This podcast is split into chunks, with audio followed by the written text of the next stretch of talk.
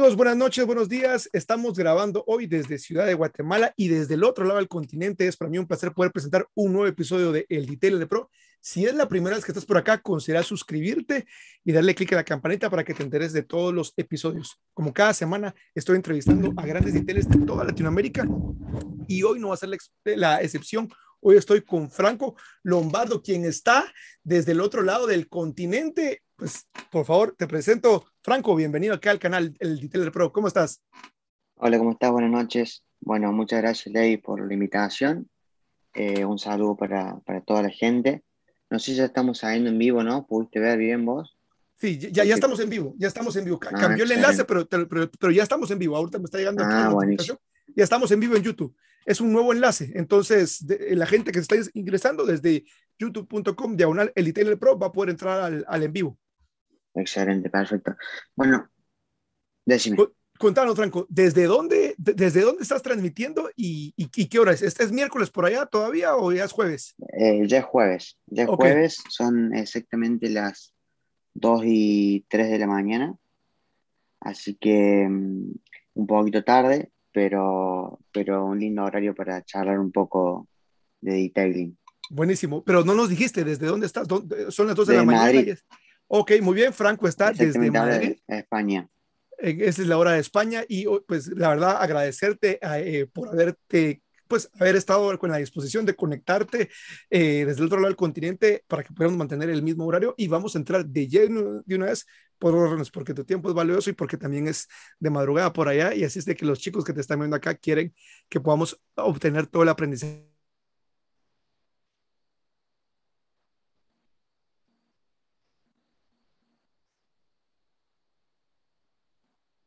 que podamos. ¿Cómo se presenta Franco Lombardo hoy por hoy? Se me cortó un poquito y se me, como que se me aceleró todo lo que me dijiste en eh, la parte de la presentación. ¿Cómo, cómo, cómo te presentas? Si, si, nos das una breve descripción de quién es Franco Lombardo para quienes están viendo en vivo.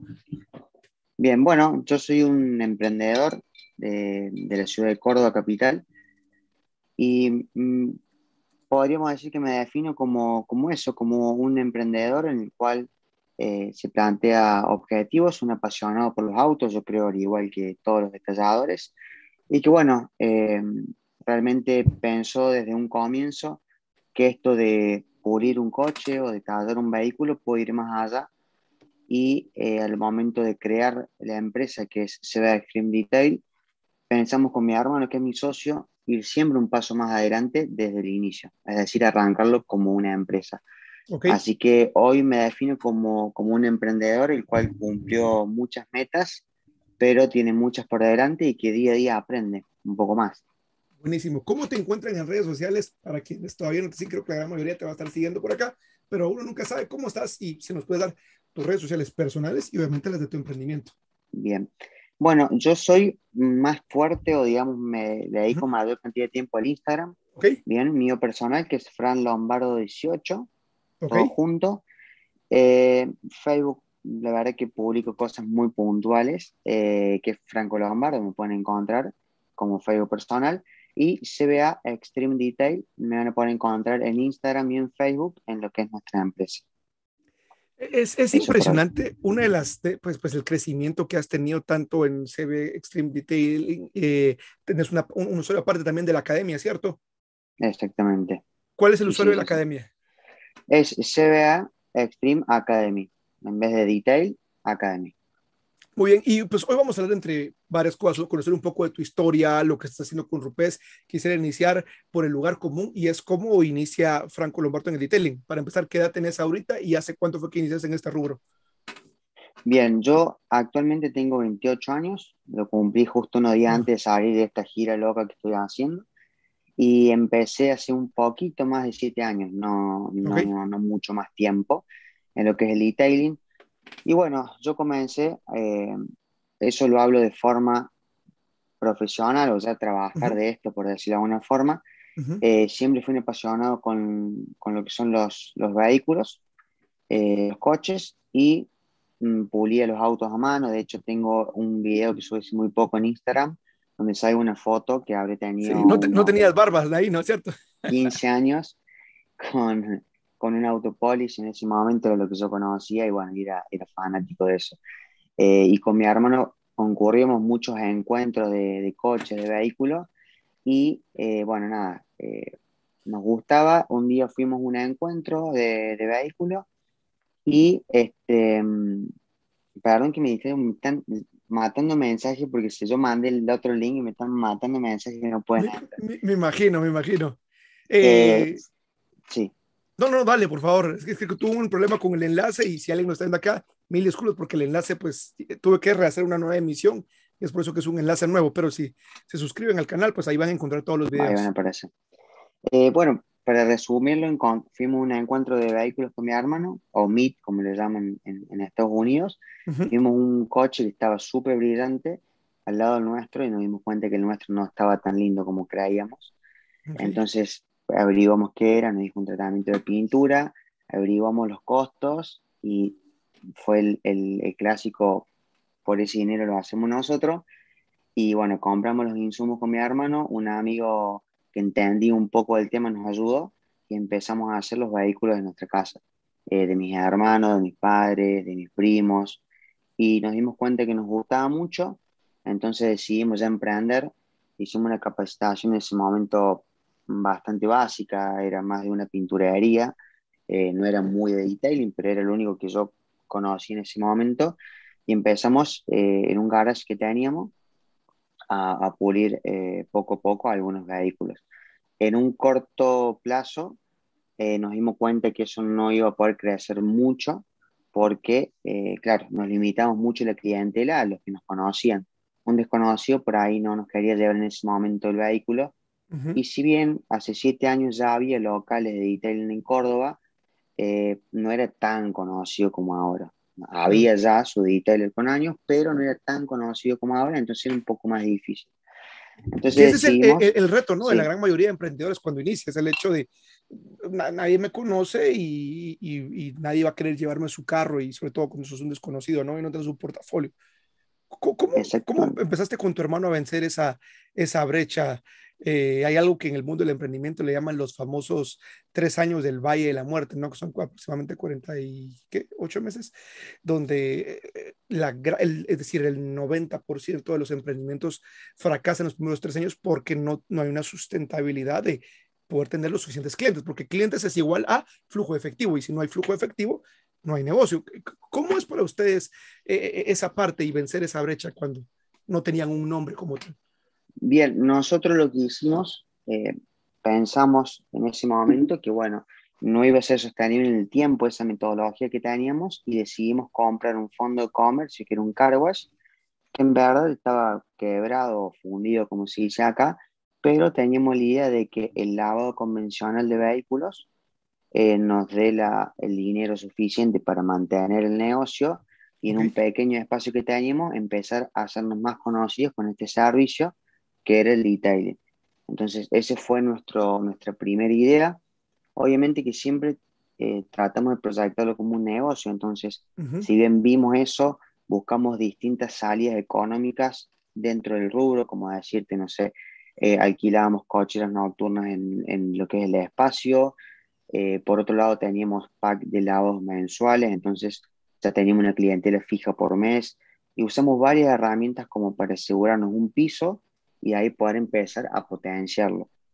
Eh, tuvimos entre un año y medio aproximadamente con lo que es el lavadero, con un espacio para poder hacer los servicios. Oh, okay. y el lavadero te daba el flujo que necesitabas. Exactamente, sí, me daba el captador. Por ahí. Lo más difícil del comienzo es tener el cliente ahí. Si bien venía por un simple lavado, empezamos con un pulido de faros, una limpieza uh -huh. de butaca, querés que te haga una demostración en un paño del auto cómo quedaría, Uh -huh. Y por otro lado también nos ayuda a ir teniendo experiencia poco a poco, ¿no? Porque no, uno no nace con experiencia, por más que haga un curso, requiere experiencia para poder ir agrandándose, porque hoy en día quizás hacer un curso y poner un local gigante, no sé si tampoco sería una, una buena opción sin antes tener un poco de experiencia. Entonces de esa forma eh, llegamos al año y medio y hubo un clic acá puntual que fue lo que marcó todo el camino a lo que llegamos hoy, que quiero destacarlo porque era un poco el título de este vivo, uh -huh. que, que, no charlamos nada, pero, pero se me vino a la mente ahora, Como verás, me gusta mucho hablar, así que no sé qué hora terminamos. No, no, dale, aquí los chicos, es decir, nos da pena un poco por ti porque estás allá a estas horas, pero eh, los chicos eh, contentos, creo yo. Entonces, Debe ser que mi hermano, yo había entrado a trabajar como encargado de taller a otro local muy grande, en el cual cogí mucha experiencia, pero... ¿Eso fue previo a tu emprendimiento o al mismo tiempo? En el mismo tiempo. Ok. Es decir, mi hermano estaba en el lavadero, yo estaba en, encargado de taller lunes viernes y sábado y domingo también trabajaba ahí y además yo tenía otro trabajo en un hospital, donde trabajaba de noche y fin de semana como para al principio tener una, una estabilidad. A ver, tiempo, tiempo, tiempo, tiempo. En esta edad en, la, en tu línea cronológica de tiempo, qué edad tenías, cuántos trabajos tenías y cómo le haces para balancear el tener un emprendimiento, trabajar para otro taller y ahora mencionas también un hospital, porque creo que muchas veces la excusa de la gente es, que no tengo tiempo suficiente o, o, me quiero dedicar medio tiempo, pero tengo, trabajo de lunes a viernes y creo que sábado y domingo no me va a alcanzar. Y yo, yo empecé algo así, entonces si pudieras, perdón que te interrumpa, solo desarrollar un poquito Es, e, e, esa parte, por favor. Bien, habrá sido a más o menos, yo tenía entre fines de los 21, principios de los 22 años. Ok.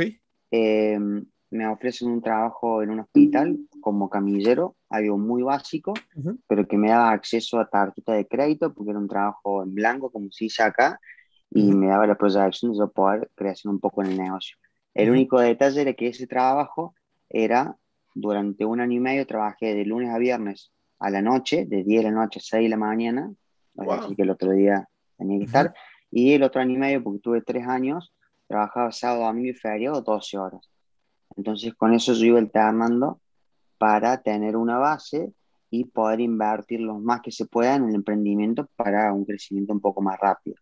En resumen, yo eh, de un momento a los 23 años aproximadamente que estaba como encargo de taller lunes a viernes fin de semana o fuera de hora en el local, hasta las 11, 12 de la noche a veces, y el hospital. Y había veces que no dormía por 36 horas. Tengo estado de Facebook que me recuerdan esas, esas épocas. Y, y hablamos de 22, 23 años, que quizás la mayoría de mis amigos estaban saliendo a fiestas y bueno, y, y todo este tipo de cuestiones, que en ese momento a mí no me molestaba y tuve mucho apoyo de mi familia y sobre todo de, de, de mi mujer, obviamente, que me bancaba todos esos tiempos que estaba muchísimas horas ahí. Entonces, eso es un punto que por ahí mucha gente no conoce Claro, y, te lo eh, preguntaba justamente porque pues ya nos vas a hablar un poquito más acerca de lo que está haciendo el Franco Lombardo del 2021, pero cuando subes tus historias y estás en esta gira prácticamente por el mundo, el, el tema detallado, y cómo se vive el e cómo le hago para viajar, y, tal vez la gente te ve hoy, la gente que te sigue, sobre todo en tus redes sociales, porque eh, veo, veo, tus historias, quizás la pregunta que quiero que te hacen es, ¿cómo le hago para que me inviten a Madrid y después a Miami y, tal vez no, no, no, se dan cuenta del, de la plataforma que tuviste que crecer y, y, formar, y no solo necesariamente el detailing, sino de trabajo arduo para poder en realidad seguir tu sueño como tal, ¿cierto? Exactamente, es, es duro, pero es lindo. Es lindo sí. cuando uno... Lo importante es la constancia, creo yo, y realmente creérsela a uno que lo puede cumplir. Si no, se queda en el camino. E, okay. Esa es la realidad. Okay. Eh, como te comentaba, una vez que eh, mi hermano justo se va de vacaciones, entonces yo me quedo de lleno en el local, y esto es un dato que yo no me olvido nunca. Uh -huh. eh, digo, Lucas se llama mi hermano, que es mi socio. Okay. Digo, che, Lucas, ¿qué te parece si hago una publicidad en Facebook para ofrecer el servicio? Y no sé, en ese momento Facebook era muy fuerte y nosotros uh -huh. subíamos todo el contenido. Así tuviéramos un me gusta, era la constancia de subir todos los contenidos. Sí, lo hacías desde el inicio. Desde el inicio. Creo que el Facebook, creo que en 2013 o 14 tengo iniciada la página de Facebook de Sebastián, digamos, desde que arrancamos. Ok. Eh, bueno, él en su momento estaba un poco dudoso, pero le digo, bueno, de última, si no funciona, lo pago yo de mi bolsillo, pero el típico, el que no arriesga no gana. Uh -huh. Y ese mes, me acuerdo en enero, nosotros hacíamos aproximadamente fuera de los lavados, tres o cuatro detallados al mes. Digamos, le un tratamiento de pintura, sacando interiores o cosas básicas. Más o menos Ese uno mes, por semana en promedio. Exactamente. Ese mes llegamos a hacer, no me acuerdo si 19 o 20. que inclusive yo tenía espacio para un auto, me fui hasta una tienda, compré lo que es como un gaseo o una carpa para poder guardar un auto más cuando esté listo y era una locura. Era una locura, eran muchos autos, quedaron hasta cualquier hora, era un sueño cumplido, porque imagínate casi por cinco la cantidad de trabajo, uh quedándome hasta cualquier hora para cumplir. Entonces cuando vuelve mi hermano empezamos a hablar y y, decimos, che, este es el camino. O sea, esto es lo que queremos, este es el camino. Esta publicidad nos dio esa, esa cantidad de gente. Y yo noté algo muy puntual ahí, que hago, hincapié en dos cosas. Uno en la publicidad, que fue lo que hizo el boom. Y dos, es en la estructura.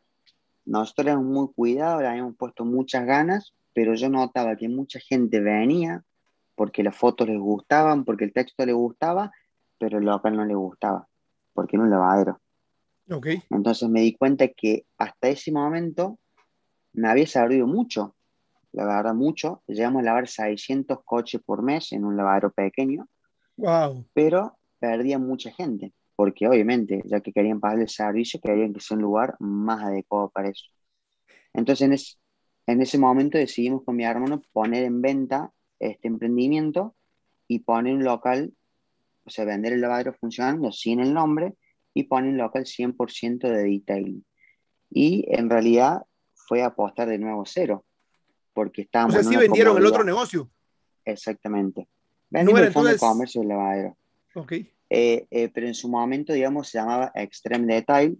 No vendimos el nombre, sino que simplemente lo compró un cliente nuestro, que fue lo mejor que nos pasó, porque era un cliente que conocía el movimiento, y nosotros directamente nos fuimos, pusimos el local netamente de CB Extreme Detail, donde empezó toda la, la magia y alegría para nosotros, digamos.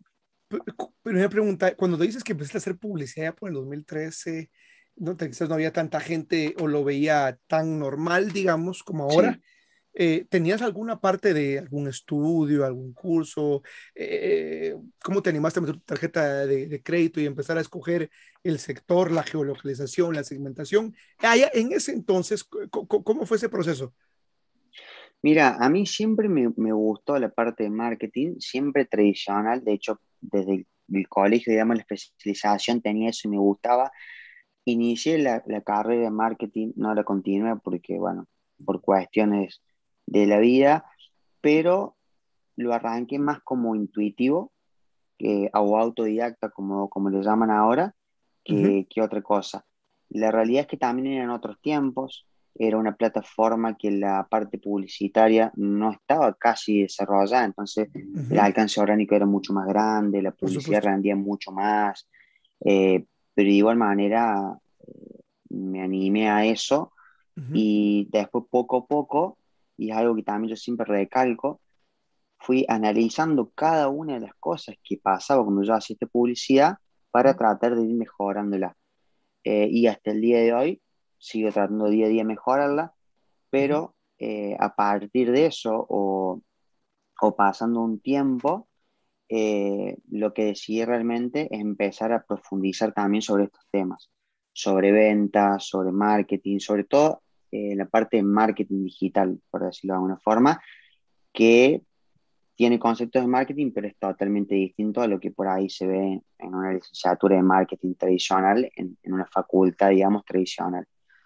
Y bueno, hacer hincapié en esto es lo que nos permite a nosotros dar un nuevo inicio, que en realidad no fue un, nuevo inicio, fue un, cambio de nicho, básicamente, de mercado, y, y, poder emprender a hacer un local netamente de estética vehicular como lo es hoy, digamos. Y, y digamos, y esa transición, eh, digamos, de, de, de, de, cambio de nicho, ¿también crees que fue algo que, que, tuvo que ver el hecho de cómo comunicabas? O sea, tu, tu forma de, comunicar en redes sociales fue evolucionando. Sí, sí, eso mucho. Eh, Porque ser publicidad no es subir cualquier tipo de foto y con cualquier tipo de línea y descripción. La, la, realidad es que nosotros o, siempre tratamos de poner en el lugar del cliente. Yo eh, usaba mucho por ahí mi familia que eh, ellos les gustan los autos, además, algunos y otros no, y le decía, che, yo les mando una foto de un vehículo. Y le decían, ¿qué les parece esto? ¿Lo entienden? No, no lo entiendo. ah, mira, entonces la foto con el reflejo del auto que a mí me gusta, el cliente normal no le entiende. Ah, entonces vamos, vamos con esta. ¿Qué les parece esta? Ah, sí, esta sí. Entonces, preguntando un poco, investigando, eh, empecé a, encontrarle, como le decimos nosotros, la vuelta o cómo hacer para comunicarle al cliente lo que nosotros hacíamos. Porque la realidad es que nosotros nos enfocamos en un nicho de mercado de un cliente que quiere tener el auto lindo, presentable, protegerlo, pero no necesariamente es el fanático del auto. Ese es nuestro nicho de mercado y que apuntamos nosotros, digamos. Entonces, tratamos de ¿Cómo llegaste a definir esto? de esa forma. ¿Cómo, ¿Cómo, lograste que, para que los chicos que nos están viendo, y vamos a empezar a hablar un poquito acerca del tema de marketing, y eso es eh, lo que se le llama el buyer persona, ¿no? El, cliente, el avatar. ¿Cómo, ¿Cómo, llegaste a esa definición? Porque a veces la gente escucha, tienes que edificar el, segmento al tipo, el cliente al que le quieres atender o servir, pero hay gente cuando inicia no tiene ni la más remota idea de qué características tiene, qué busca, qué desea, cuál es su dolor. ¿Cómo es ese proceso para, para Franco y el emprendimiento de ir definiendo y perfilando el, tipo de personas que quieren servir? Bien, yo creo que una de las tareas más difíciles de todos los emprendimientos es poder definir ese nicho de mercado, porque una vez que lo logramos, todo es un poquito más sencillo. Nosotros lo empezamos porque básicamente, esto puede sonar raro, pero no queríamos trabajar con los fanáticos 100% de los autos, porque nosotros estábamos bastante insertados en ese nicho y no era un nicho que nos gustaba a nosotros porque creíamos que no era el conveniente. Quizás no iba a pagar lo que nosotros necesitamos o el nivel de exigencia podía ser distinto y empezamos a notar que el cliente común que teníamos en el car wash, en el lavadero, que no era un fanático del auto, sino que pretendía dejar limpio el vehículo, empezamos a ver qué, qué, actitudes tenían personalmente, eh, digamos, decir, de, entre todos qué tenían en común, y empezar a trabajar sobre eso, porque era lo que nosotros apuntábamos, poder hacer un servicio accesible al cliente, con una calidad respetable tratando de achicar los tiempos, que eso también lo hicimos con, un, con algo sistematizado, por eso también nos enfocamos mucho en eso, eh, pero definirlo. Esto cuando uno tiene que definir el nicho de mercado, si ya tiene un local hace un tiempo, el nicho de mercado ya está definido. Hay que descubrir cuándo es, porque cuando uno no sabe, se autodefine por la forma de ser de uno. es la realidad. Y cuando uno lo busca, tiene que ver estos parámetros. Y nosotros empezamos a ver que, por ejemplo, nuestro nicho de mercado son emprendedores. Eh, entonces empezamos a jugar mucho con eso. Eh, la forma de comunicarlo es distinto. En vez de hablar de un tratamiento cerámico o el tipo de tratamiento que sea, hablamos del servicio en sí. Eh, nosotros tenemos una forma de decir, buscándole o, o, dejar tu auto siempre como nuevo, o brillo y protección. Raramente no hablamos de un tratamiento cerámico, sobre todo en esa época que un cliente no tiene ni idea de lo que es por ahí. Entonces, tratando de hablar lo más simple posible y teniendo en cuenta qué clientela es la que teníamos y dentro de los clientes que nos venían, cuál era lo que nosotros queríamos futuro, empezamos a segmentar toda esta publicación por edad, por la localización, por intereses, y de esa forma lo fuimos perfeccionando. De igual manera, hay un detalle que no es menor, que eso con los años también va cambiando a medida que nosotros fuimos cambiando de locación y fuimos mejorando las instalaciones, el nicho de mercado fue cambiando sin que nosotros quisiéramos. Porque recordemos que el nicho de mercado también lo define nuestra vestimenta, nuestro local, nuestra forma de hablar, nuestra forma de presentar la empresa. Entonces, hay muchas eh, cosas inconscientes que hacemos. E, eso que, que, que estás mencionando creo que es súper, súper valioso y que se es la contación acá de que eh, digamos, el negocio cuando inicia, pues está en una etapa de crecimiento, ¿no? Y a medida que vas formando muchas cosas que no las tenés definidas y las vas definiendo en el camino. Y el hecho de tener claro de que los clientes que se está sirviendo al día de hoy no necesariamente son el tipo de clientes que vas a servir siempre. ¿Por qué? Porque lo, lo acabas de decir, porque tu persona, tu emprendimiento todavía no ha llegado al punto que tiene que llegar y en ese proceso de evolucionar también obviamente tus clientes pueden ir cambiando como los tipos de servicios. lo que me llama la atención es lo que decías y, lo apunté acá. Eh, nos dimos cuenta que queremos trabajar con el carro que no era el super ultra mega archifanático del carro, sino era otro tipo de cliente que le interesaba tener el carro limpio y que quería algo más del promedio. Yo creo que acá eh, es una distinción Obviamente eso te funciona a ti y puede ser que para alguien no le funcione, pero lo que quisiera rescatar de esta parte acá es que hay muchas personas que tienen la idea de que el detailing es una panacea de hacerle un super extra detailing de 15 días a un Pagani y que ese es el único camino viable para hacerlo. Cuando hay muchísimos más caminos que te pueden llevar o te pueden causar, por lo menos a que algún día, si tu objetivo es únicamente los clientes de alta gama, pues al, diversificarte puedas llegar a ese punto, pero, pero es un lugar donde se llega, no necesariamente donde siempre se empieza. ¿Estás de acuerdo? Totalmente, totalmente de acuerdo. Yo lo digo muchísimo, eh, en, incluso en las capacitaciones y demás, porque es una cuestión de que esto eh, es una ley para casi todos los emprendimientos. Es decir, un cliente puede comprar, es decir, el tratamiento cerámico lo puede comprar un cliente de 18 años o un cliente de 70 años, pero no, no va a ser el rango de nuestro cliente. Vamos a tener un nicho marcado. Entonces, el servicio que yo ofrezco, seguramente hay otra persona, incluso eh, cuando estaba en Panamá con un gran amigo, también colega mío, hablamos justamente eso, y le decíamos a los chicos, un cliente mío no le llevaría el auto a Damián, por ejemplo, por una cuestión de tiempo y de costos, y un cliente de Damián no me traería el auto a mí porque seguramente no es la calidad que ese cliente necesita. Y ambos tenemos trabajo y a ambos nos va bien y estamos contentos con los resultados. ¿Qué quiere decir eso? Eso es súper valioso. cada uno va a tener su nicho de mercado y yo sinceramente soy de las personas que si vos querés tardar un mes en hacer un vehículo y te lo pagan, te felicito y no lo criticaría nunca. Enhorabuena. Tardar tres, dos, un día, siempre y cuando se respete lo que el cliente, o sea, sea un contrato, no firma obviamente, pero un contrato entre el cliente y nosotros y cumplimos con lo que ofrecemos, yo no sé eh, quién es, digamos, uh, quién tiene la, la, facultad de decir esto está bien, esto está mal, digamos, son nichos marcados, formas distintas, creo que cada uno tiene que buscarle la, la, vuelta, como le decimos, o tiene que buscarle rumbo a su negocio y pensar solamente en eso y enfocarse en eso.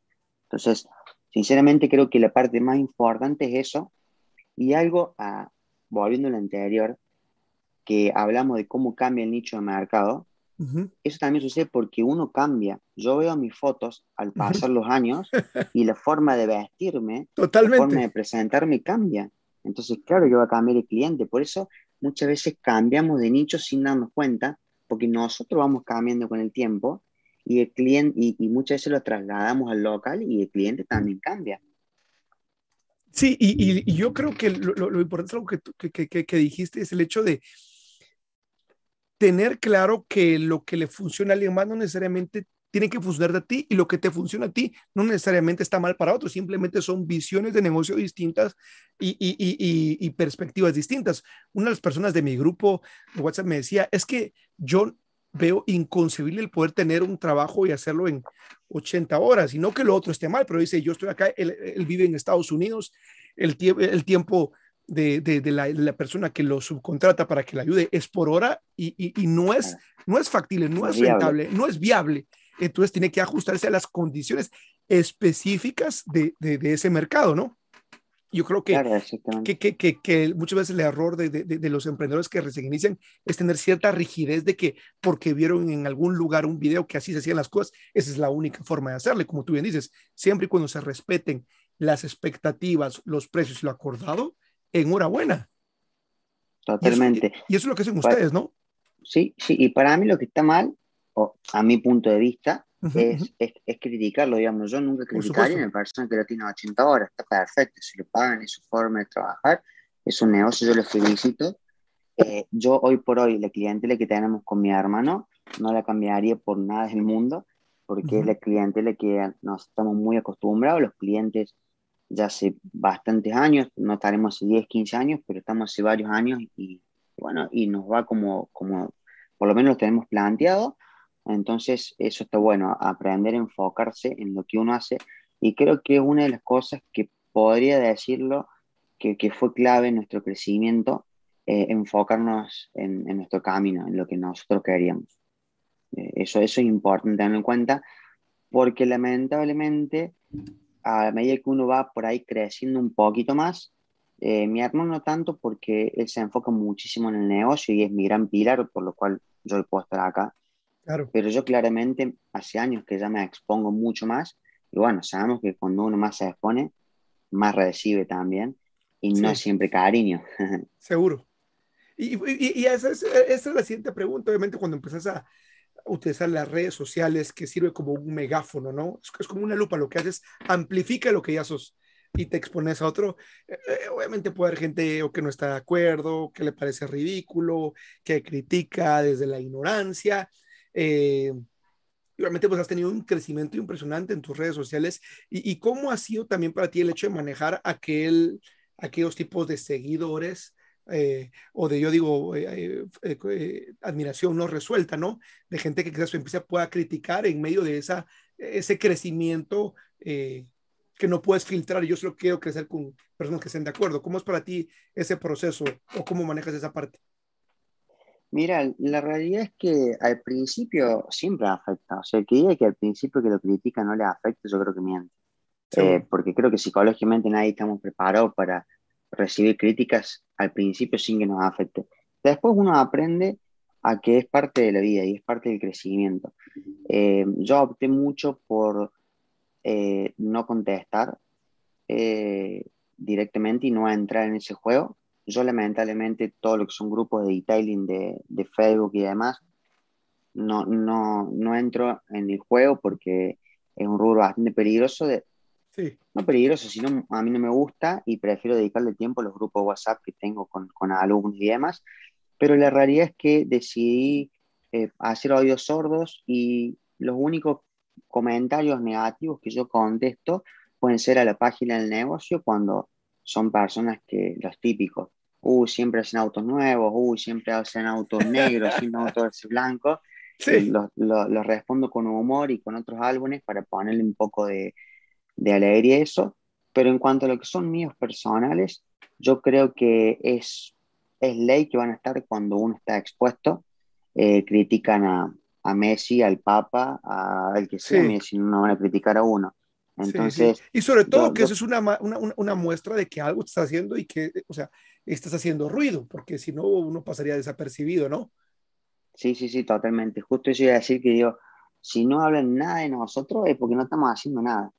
Cuando uno está haciendo, ya empieza a generar en algunas personas aceptación y en otras personas no, porque tendrán un pensamiento distinto, que está respetable, digamos, no, todos pensamos igual o porque simplemente querrán hacer eso y, no lo pueden hacer, pero normalmente en la mayoría de los casos de que viene la crítica es de uno que está haciendo menos que uno y no de uno que está haciendo más. O sea, yo en realidad me concentro en si recibo una crítica, eh, si es constructiva, me refiero a una persona que yo admire o una persona que haya hecho más que yo o un cliente que no esté contento, o un alumno que no esté contento, esas son las críticas que, que yo escucho y, pido muchas veces para, para, mejorar. El resto son parte de la vida y hay que hacer audio sordo, cada vez va a haber más. Esa es la realidad. Buenísimo. Quiero hacer una pequeña pausa acá para agradecer a la gente que se está eh, conectando. Aquí está nuestro amigo eh, Pulidos Mingue, que, de, hecho hicieron un proyecto juntos. Vaya, vamos a hablar un del proyecto que hicieron el año pasado. Y aquí está. Y voy a leer un, par de comentarios. Únicamente no me dar tiempo leerlos todos. Agradecer a la gente que pues está viéndote en vivo. Gastón, Esteban Martínez desde Guadalajara, Franco Rojas, eh, Pulidos. Desde Costa Rica, Daniel Martínez desde Colombia, César, Jason, Moshe, un abrazo, Ángel Román dice un grosso mal, eh, Mauro Mamá dice, che, Lucas, y se ríen. Muy bien, dice Andrés, excelente lo que dice Franco. Estoy abriendo mi propio negocio, como ya lo había dicho en el en vivo que hiciste con Damián. Mi pregunta para Franco es, ¿qué recomienda para empezar a ganar clientes? Y de, bueno, de, recién se estaba uniendo también aquí eh, Damián. Ahí está, saludos a todos los que se están uniendo. Cuéntanos, ¿cómo recién eh, alguien que está iniciando un negocio, qué, qué, qué, puede empezar a hacer para, para empezar a captar clientes? Que es ese momentum, ¿no? Del despegar. Bien, en principio, hoy en día, creo que sin ningún lugar a duda, estar presente en todo lo que son plataformas digitales y tener nuestro material eh, para publicitarnos. Todos los autos que vos hagas, tuyo, amigos, familiares o como puedas empezar, documenta todo ese trabajo con antes, después, eh, pequeños videos, reels en Instagram y empezás a jugar mucho con las redes sociales y eso te va a empezar a ayudar a lo que es el crecimiento.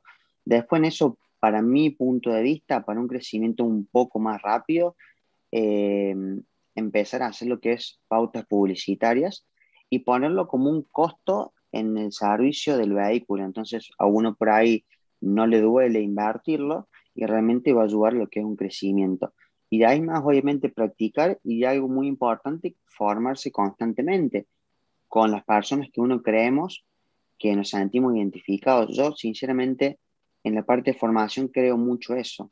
Yo, si tengo que elegir hoy hacer una capacitación, elijo hacerla con una persona con la que me siento identificado o una persona, como digo yo, quisiera ser como X persona. Eh, no importa quién sea, el que creamos necesario. Pero sí algo muy importante, eh, yo creo, hoy en día, las redes sociales, eh, no solamente hacer buen contenido para que se pueda viralizar y demás, sino también generar pautas publicitarias, porque nos van a ayudar a llegar a gente que no nos conocen y que está del otro lado esperando que alguien le muestre un, un tratamiento para hacer el vehículo. Pero algo sí, muy importante también es, es combinar todo tipo de contenido y obviamente el boca en boca. Yo siempre nunca hablo del boca en boca porque yo lo doy por hecho. El boca en boca se va, van a hacer de nuestro buen trabajo, pero quizás eh, el boca en boca es lento, hoy es lento. Hoy eh, el cliente tiene mil ofertas más que antes, entonces hasta que llegue el boca en boca lo puede llevar a otro lado. Y por otro lado, si queremos un crecimiento un poco más rápido, eh, bueno, las redes sociales nos van a ayudar. Hoy por hoy yo no sé si el boca en boca nos ayuda a mantenernos y nos pueden llegar a mantener ya un crecimiento, pero muy lento. Y creo que hoy teniendo las herramientas para crecer más rápido es un desperdicio remitirnos solamente al boca en boca, digamos. Sí, y, y, y, bajo la arista de que hay alguien que quiere iniciar a, a, generar contenido, como bien lo decías, y no tiene la cámara la última Canon eh, de cine, no tiene un estudio como el que tienes en Córdoba, eh, no tiene eh, el setup de las 15 pulidoras, ya sea de Rupes o Flexo, la marca que quisiera utilizar, y está esperando porque lo que ve, dicen, no puedo competir con eso. ¿Qué, le dices a esa persona que recién está iniciando, pero que el simplemente hecho de autosabotearse porque yo no soy como el modelo terminado que veo, no me impide, me impide en realidad empezar a hacerlo? Por ahí suena feo, pero creo que todas esas son las excusas que, que uno pone y se, se, autofrena. No importa la cámara que tenga el celular, no importa el local que tengas, lo que importa es las ganas que vos tengas de llevar adelante tu proyecto. Yo creo que acá tenemos algo en común que a todos nos apasionan los autos y esa es la parte positiva. No hay, eh, yo siempre digo, para que un negocio tenga éxito, bien, tenemos que tener una pasión detrás. Si nosotros hacemos un negocio por dinero, podemos lograr el éxito, pero no va a ser sostenible en el tiempo porque nos vamos a cansar. En cambio, cuando logramos hacer o tener éxito con un negocio que es realmente nuestra pasión, eso no tiene fecha de, de, caducidad, digamos, eso no va a terminar porque nace ahí. Entonces, el resto que tenemos es pura excusa. Y la verdad es que yo siempre todo lo que digo no es que lo saco un libro, sino que básicamente es lo que yo voy viviendo y, cómo me voy dando cuenta de eso. Entonces, puedes arrancar con la cámara que tenés, puedes arrancar con el local que tenés, porque de igual manera no recomiendo decir, si yo voy a arrancar hoy, voy y me compro el último iPhone, la última cámara, me pongo un estudio de 200 metros cuadrados, 500 metros cuadrados, porque hay una variable muy importante que es la experiencia. Entonces, yo creo que el paso a paso es el que nos dará a nosotros poder ir aprendiendo a sacar mejores fotos, a ver distintos ángulos, a ver qué tipo de contenido puedo subir y a medida de eso ir tomando confianza y cuando lleguen todos esos clientes nuevos, realmente poder eh, cumplir con ellos. Y hay un dato que me acordé cuando estaba diciendo esto, que yo muchas veces recuerdo así. Nosotros estábamos con mi hermano y trabajamos siempre juntos, nos complementamos muy bien, siempre hicimos cosas distintas, aunque... Él es más grande, ¿cierto? Sí, él es más grande. Que, que de hecho acaba de comentar, te está viendo, mira. Eh, ah, sí. Puso ahí. Está mi mamá también, todo. ¿Ah, sí? extraño. Buenísimo, dice, buenas, me encantó la definición de los que hablan mal de uno. Admiradores no resueltos, jajajaja. y, y, nosotros los dos trabajamos juntos y la verdad que sacamos mucho trabajo, eh, nos iba bien, por decirlo de alguna forma, y decidimos con Lucas empezar a entrenar a, a una nueva persona. Y los vecinos que teníamos, los locales de los costados, nos decían que estábamos locos. Nos decían, ¿por qué estás entrenando a una persona si ustedes dos pueden hacer el trabajo bien y, y dan abasto? Y nos miramos y le dijimos, es que lo que pasa es que si mañana vienen dos autos más, yo no quiero salir a contratar a cualquier persona.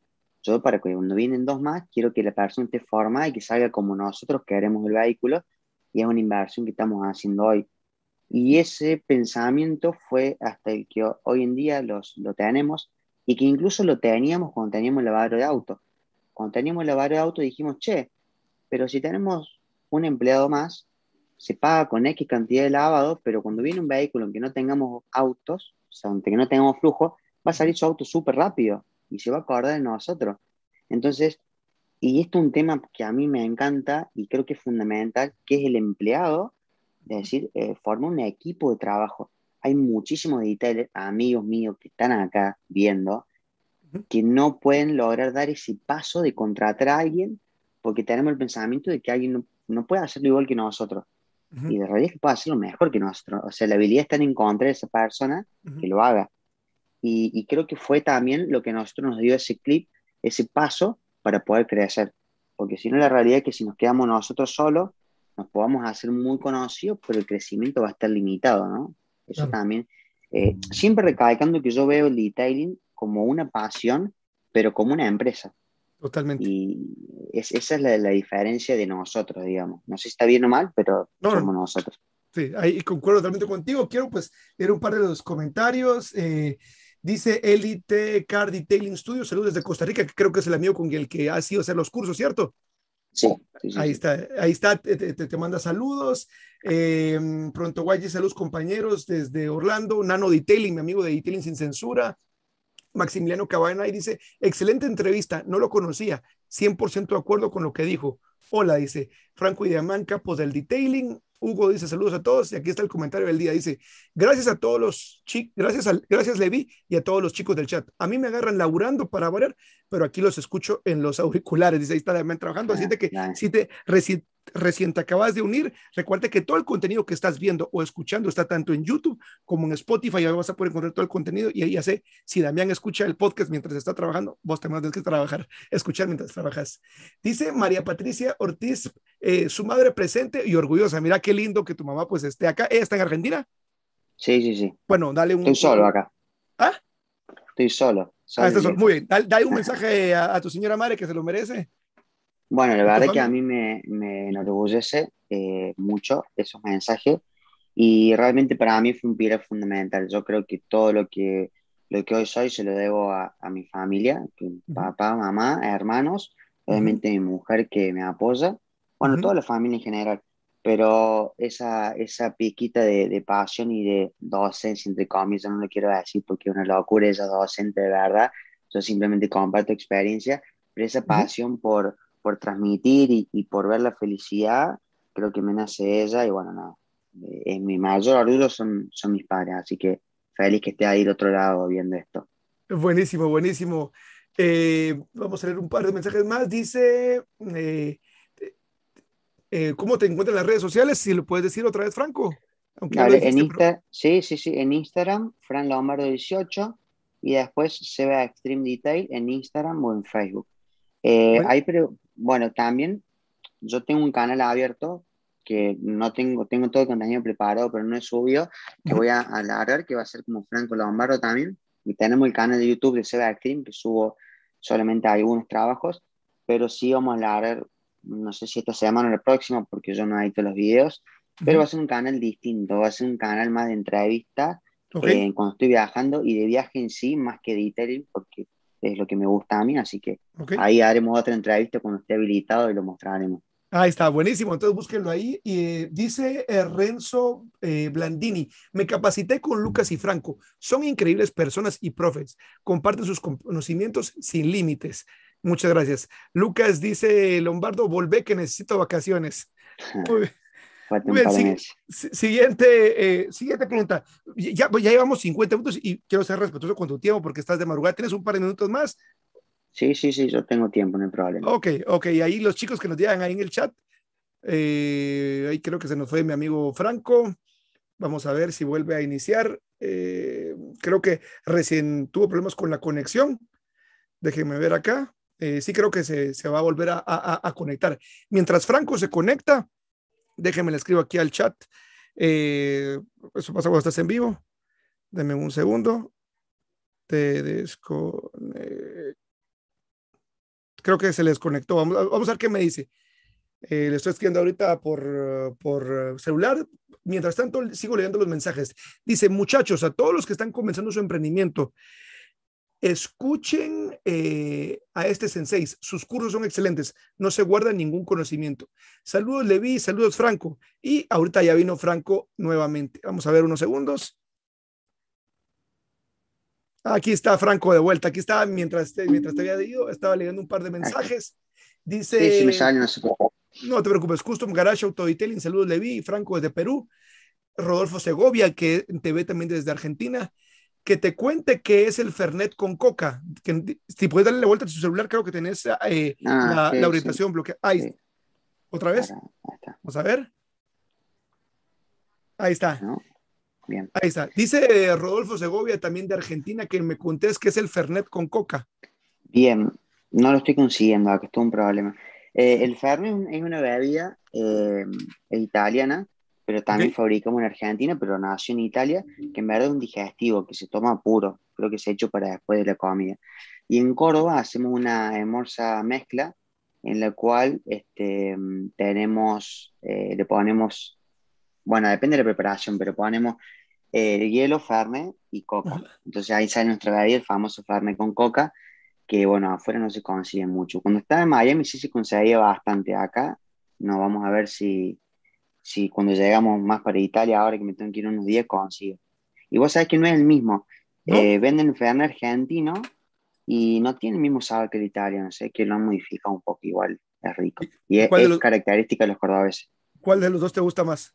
El argentino, sin duda. Ok, buenísimo. Eh, agradeciendo a la gente que recién se está uniendo, estamos acá entrevistando a Franco Lombardo. Eh, yo estoy transmitiendo desde la ciudad de Guatemala y Franco Lombardo está transmitiendo al momento este en vivo, aunque lo estés viendo en diferido. Quiero que sepas que Franco está haciendo el esfuerzo de estar de madrugada. Eh, ya van a ser las 3 de la mañana por allá en Madrid y sin embargo acá está con nosotros compartiendo. Así que muy, muy agradecido. Siguiente pregunta para ir avanzando en la entrevista, querido Franco, es el hecho de una vez pues empiezas a entrenar más gente, empieza ese proceso pues de prepararte y tengo entendido que la visión fue quiero empezar a hacerlo antes de que llegue el momento donde lo necesito, ¿no? Es como sí. dicen, un seguro eh, médico lo necesitas antes de, de, que te enfermes, ¿no? Una vez empieza ese momento, ¿cómo es el paso de transición para poder conocer a la marca Rupes? Bien, eh, la realidad es que pasó bastante tiempo, inclusive demoramos un poquito en poder adquirir nuestras primeras máquinas RUPES, esa también es una realidad. Eh, no nacimos con estas máquinas, como creo que todo fue un proceso. Eh, y bueno, nosotros conocimos por utilización una marca que nos gustaba muchísimo.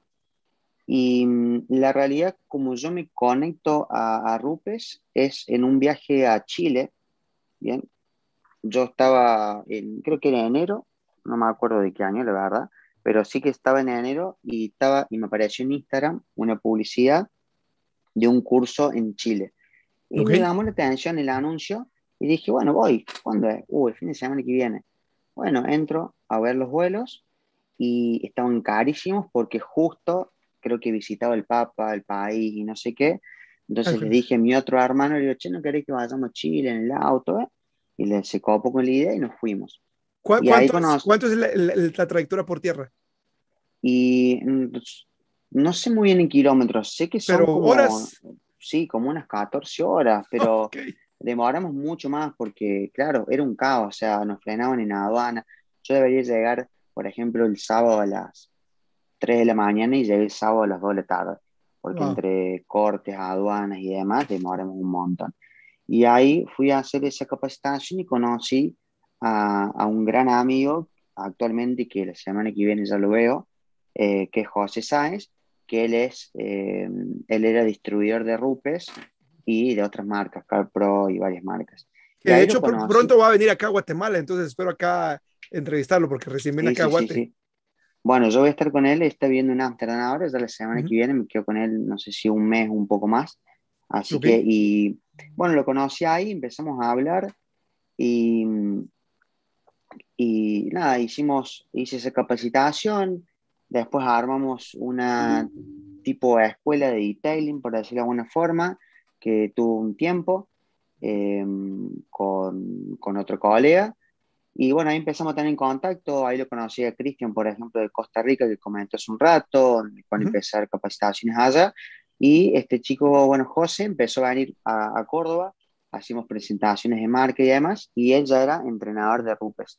Entonces, eh, bueno, nada, él, él me sugirió eh, para Rupes porque tenía ganas de trabajar acá en Argentina. Entonces hicieron un evento eh, en Chile, un evento grande, muy lindo, en un hotel, donde José me invita y me sugiere que vaya un día antes para que, bueno, lo pudiera conocer a Arturo y a Fabricio. Arturo Porto. Arturo Porto y Fabricio. Y bueno, así fue, fui con mi hermano también y algunos amigos de acá.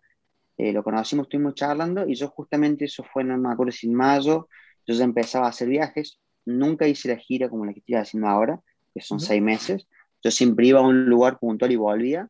Entonces, eh, yo hacía Costa Rica y volvía, después hacía Miami y volvía, y después tenía un curso en Madrid.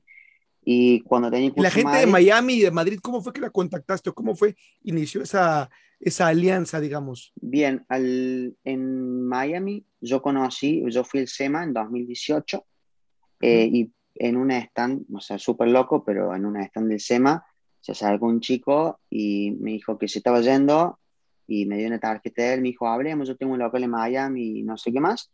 Empezamos a hablar y surgió la capacitación y allá fui. La primera la hice en enero, se llenaron los cupos, y la otra la hicimos en mayo, y también se llenaron los cupos, y, y así surgió. La mayoría de los lugares fui conociendo, me fueron llamando, es muy distinto a hoy. Hoy, digamos, si bien estoy en plena etapa de crecimiento, eh, me llaman más a empresas. Hace 3, 4 años atrás era yo el que tenía que medio coordinar o encontrarme con alguien que tengamos un interés en común eh, es distinto, era mucho más difícil que hoy. No digo que hoy sea fácil, pero antes era mucho más difícil porque uno no era, o sea, era un detailer desconocido. Hoy seguimos siendo un detailer, pero con un poquitito más de recorrido que nos ayuda claro. a, ¿no? Y, y, acá aquí el primer, la primer eh, punto que quisiera destacar es el hecho de, pues lo que estás haciendo justamente es networking, ¿no? Es el hecho de crear redes de contacto y a veces inicia eh, porque, bueno, si, si no te manejas las 14 horas y vas y haces esa inversión, eh, no conoces a esta persona que después te lleva a otra. Yo creo que ese es el problema muchas veces, el hecho de que eh, a la hora o al momento de querer capacitarte o de ser como profesional, algunas ocasiones pasan por el hecho de hacer la inversión de ir a otro lugar, ¿no? Y también el hecho de ser una persona que genere contactos y lazos con otras personas, porque eso de alguna manera te potencializa y te permite poder llegar a otras personas. Eh, por eso quería que, que nos contaras, por ejemplo, cómo fue lo del Miami, porque el hecho de que, pues, tengas contactos con otras personas, te va a ayudar. Y hoy, como tú bien lo dices, el hecho de que hayas recorrido, que hagas un trabajo en redes sociales y que te vayas dando a conocer poco a poco, hace que por lo menos tengas un recorrido que viene siendo como tu portafolio. Y que creo que, que, que, ese es el problema cuando uno inicia el hecho de querer eh, trabajar como una persona aislada. Y, no sé si estás, y quisiera preguntarte qué piensas de de, del hecho de que por lo general el camino del emprendedor como tal es muy solitario pero uno debe buscar cómo contactar a otras personas y hacer alianzas para poder eh, crecer. ¿Qué, piensas de esto? Yo creo que ahí radica un gran error que, que por ahí cometemos o que, o que muchos comenten, que es el pensar que nosotros no podemos aprender más y que ya lo sabemos todo, porque eso nos cierra las puertas. Más allá del hecho de que constantemente aprendemos, sacando eso de lado, que eso es un hecho, eh, perdemos de conocer un montón de personas. Yo he ido a muchos eventos, eventos que me han invitado, eventos que he ido gratis, o sea, que me han pagado todo, eventos que yo he pagado todo, porque no, la gente por ahí piensa cosas distintas, pero hay eventos que yo invertí el dinero para ir Y ahí realmente cuando uno crea una red y empieza a conocer gente y básicamente ya el resto es como uno sea como persona, básicamente. Si, si uno como persona, eh, no sé, le agrada o le inspira confianza a otras, se empiezan a crear lazos de relaciones internacionales. Pero creo que para que esos lazos se empiecen a crear, uno tiene que invertir en formación, tiene que invertir en, poder conocer otras personas. Y lo más importante, mi punto de vista, es que uno no es que tiene que invertir para ir a tratar de hacer negocios. Yo por lo menos no lo veo así. Yo viajo a un lugar por la experiencia. De ahí, si después sale un negocio, una conexión o no, mm, digamos, eh, es, una, es, distinto. A medida que eso va pasando, puntualmente uno va viajando y en cada lugar que va le va surgiendo una oportunidad de negocio, alguna oferta y demás, que también hay que tener mucho cuidado, porque yo siempre le digo, cuando se capacitan los chicos, una de las cosas importantes es no perder el foco. A veces uno, por la tentación de una buena oferta, eh, es algo que no va con, nuestro, con nuestra esencia, no va con nuestro, nuestra meta final y nos distraemos, ahí empezamos a perder. Yo rechazo muchas ofertas eh, que por ahí sonaban tentadoras, pero yo creía por lo menos que no, era con mis no iban con mis ideales o bien no con el camino que yo quería elegir. No te puedo decir que hice lo correcto, no, porque uno nunca lo va a saber, pero si no perder el foco e invertir en, poder conocer nueva gente y eso te hace nuevas relaciones para, crecer. Y ojo, ¿no? ¿no? No solo en el hecho de viajar como lo hago yo, sino en un negocio local, que te puedas hacer un convenio con alguna fábrica, con una empresa, eh, digamos, que te pueda ayudar a crecer, o un socio estratégico. No necesariamente esto es para viajar por el mundo. Un negocio local puede tener nuevas relaciones en eventos con otras empresas que hagan que, que su empresa crezca. Sí, yo creo que, que, que la parte acá que, que, es importante, como bien dices, es el hecho de, de, de, de estar abierto a, a, a poder eh, eh, seguir creciendo y, y, no pensar que somos modelos terminados. Eh, porque, por ejemplo, tú, recién lo decías, pues ya estabas trabajando y habías tenido cierto éxito, ya has vendido un negocio y de repente te enteras de, de un curso y dices, ok, quiero ir.